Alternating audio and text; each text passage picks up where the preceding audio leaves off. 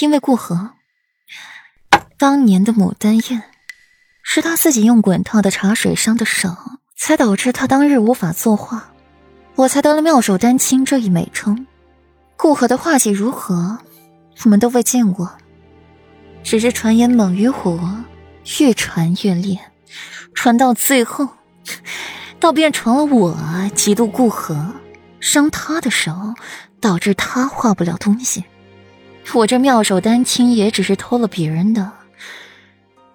百花宴，我要和顾河较一较高低，让他看一下，我这个妙手丹青并非虚名。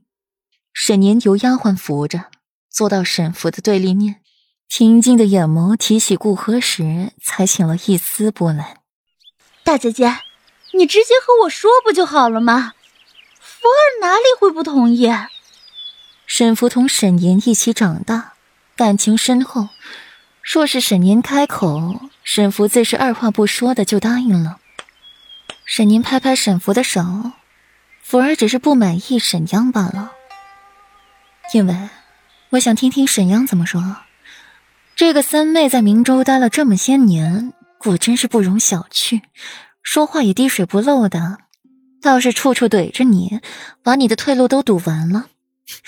这日期你不延迟也得延迟啊！沈宁目光悠长的瞧了眼外面，这个三妹是得放在心上了。这么些年不见，她倒是越发的厉害了。沈福鼓起了右颊，很是不满意。好了，作为补偿，除了百花宴手画外，大姐还另画一幅国色牡丹给你，好不好？沈宁笑着捏捏沈福因不满鼓起来的右颊，沈福蔫蔫的点点头，换来了佩儿，让他安排下去百花宴开放之日延迟三日。今日雷雨交加，伤了许多花草，需修整一番，在三日后还大家一个完美的百花宴。沈福不乐意，却也接受了。三小姐。您为什么一定要顾家小姐来参加百花宴？白竹不解，三小姐与顾家也不过相交泛泛。我不是让顾河和他们参加百花园，是让平城那位新晋的世子妃参加。沈央垂首微笑，顾然果真是一个蠢货。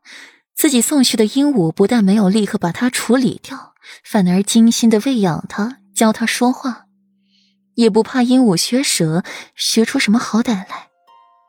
世子妃，白如不解，三小姐为何如此关注世子妃？不过是一个空有美貌的庶女罢了。虽是麻雀飞上了枝头当了凤凰，可她到底是麻雀，哪里配得上我家小姐如此关注？